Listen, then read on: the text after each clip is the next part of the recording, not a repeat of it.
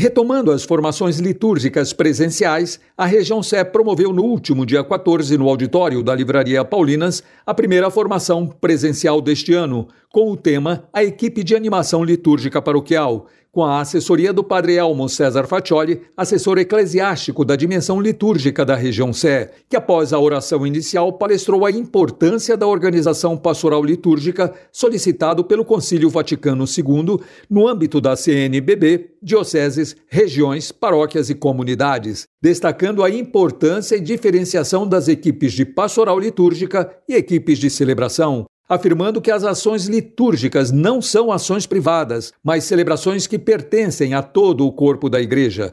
Terminou a explanação sintetizando as principais tarefas da equipe pastoral, que são animação, planejamento, coordenação, formação, assessoria e avaliação. A formação terminou com a saudação a Nossa Senhora e bênção aos presentes. A próxima formação será sobre a carta apostólica do Papa Francisco Desidério Desiderave sobre a formação litúrgica do povo de Deus com a assessoria do Padre Elmo e acontecerá em 8 e 9 de novembro. O Arsenal da Esperança realizou na última sexta-feira, 19 às 19 horas, a 12ª edição da leitura contínua da palavra, evento que visa fomentar e aperfeiçoar o conhecimento da palavra de Deus. Durante duas horas e meia de leitura, leitores se revezaram na leitura do livro de Josué, livro escolhido pela CNBB para o mês da Bíblia de 2022.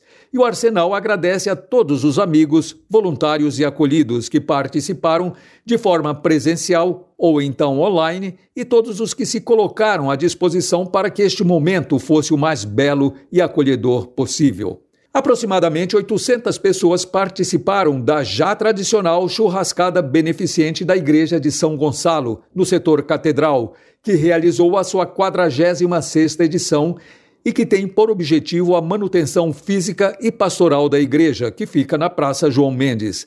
Além do almoço, o evento ainda teve bingo, que ofereceu prêmios como Smart TV, smartphone, forno de microondas e fritadeira elétrica. Em missa solene das 11 horas na Catedral da Sé, no último domingo 18, presidida pelo padre Luiz Eduardo Baronto, antes da bênção final, foram apresentados 17 acolhidos da Missão Belém, dos quais alguns deram seus depoimentos citando todas as dificuldades passadas enquanto no mundo dos vícios e drogas e dando testemunhos após o acolhimento na Missão Belém, tornando-se voluntários e prestando serviços aos que mais necessitam.